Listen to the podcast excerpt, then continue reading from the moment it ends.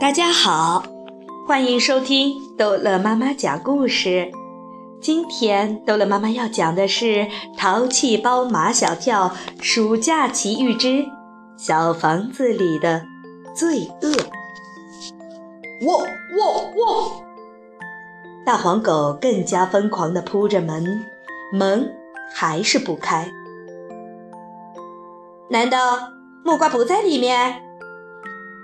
不会不在的，马小跳说：“如果不在，大黄狗不会这么叫的。”大黄狗不停地叫，看他那执着的样子，不叫开门，他誓不罢休。门吱的一声开了，木瓜妈妈竖着两条细细的眉毛：“你们到底想干什么？”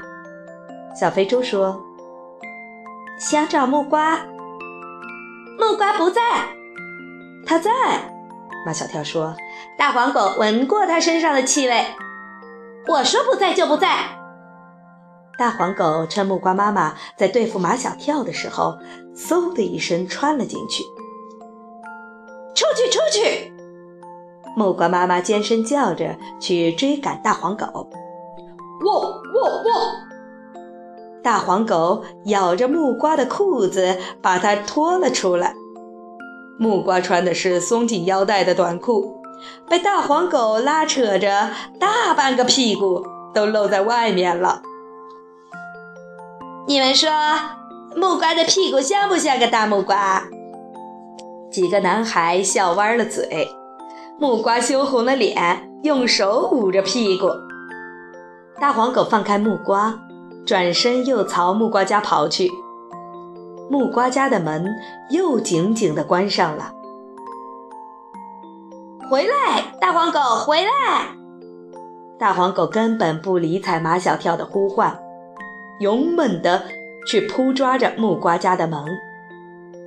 奇怪，小肥猪搞不懂了，这大黄狗是不是疯了？木瓜，你们家里没有没有。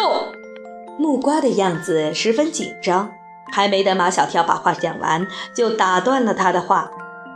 小非洲把嘴巴凑到马小跳的耳边，悄声说：“我怀疑他们家藏有果子狸。”马小跳要给木瓜来个措手不及。木瓜，我知道你们家有果子狸。没有。傻傻的木瓜上了当。有果子狸怕什么？木瓜说的没错，就算他们家有果子狸，也不用怕成那样啊。但木瓜的样子真的是又紧张又害怕，他们家会不会藏着比果子狸更可怕的东西？马小跳一定要弄个水落石出。大黄狗不跟他们玩捉迷藏了，一门心思的要进木瓜家的门。马小跳让麦冬和谷雨。去找那几个不知藏在什么地方的孩子，告诉他们今天不玩捉迷藏了。马小跳对木瓜说：“你也回家去吧。”木瓜不动。你们不回去，我也不回去。马小跳就去叫大黄狗回来。大黄狗不听，马小跳拖着他的项圈，小非洲推着他的屁股，硬把他拉走了。但马小跳他们没有真的回家，他们跑到糊涂爷的小木屋里，从小木屋的窗口正好可以看见木瓜的家。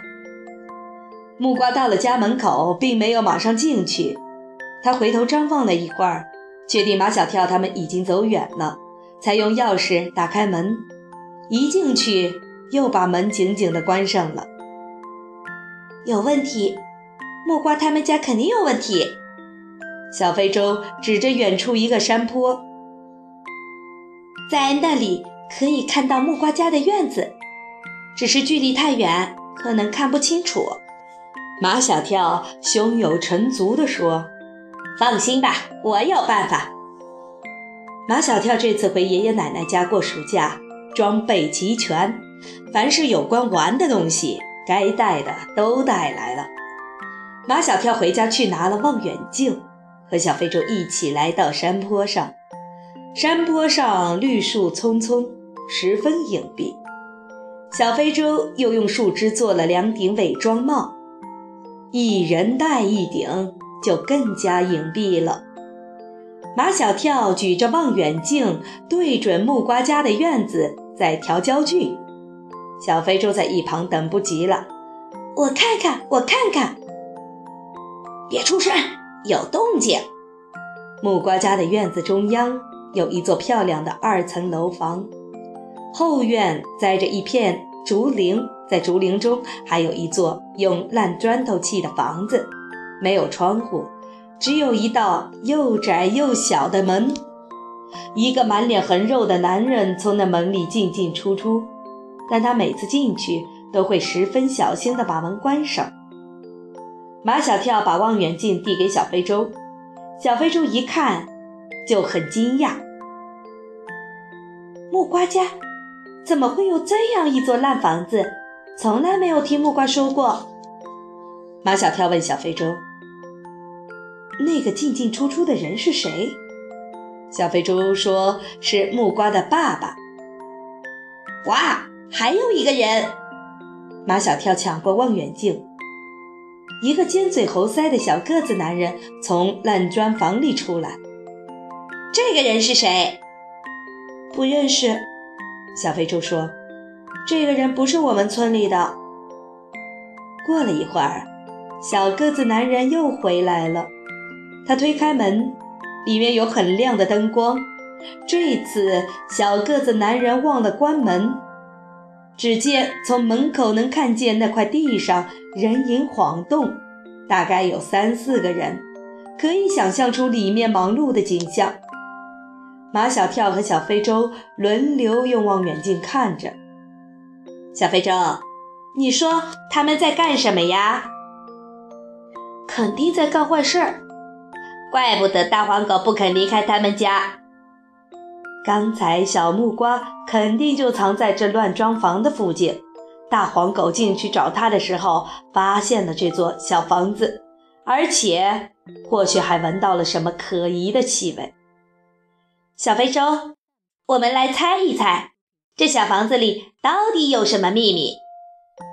我看见了，我看见了！小非洲叫了起来。马小跳从他手中抢过望远镜，一看，那小房子的门已经关上了。小非洲，你看见什么啦？我看见他们在捆一个黑咕隆咚的东西。那个黑咕隆咚的东西是什么？好像，好像是大黑熊。大黑熊！马小跳忽地站起来，你看没看清楚啊？小非洲点点头，又摇摇头，有点清楚，又有点不清楚。我们得赶紧去报警。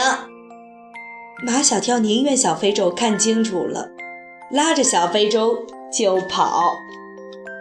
好，这一集的故事就讲到这儿结束了。欢迎孩子们继续收听下一集的《淘气包马小跳》的故事。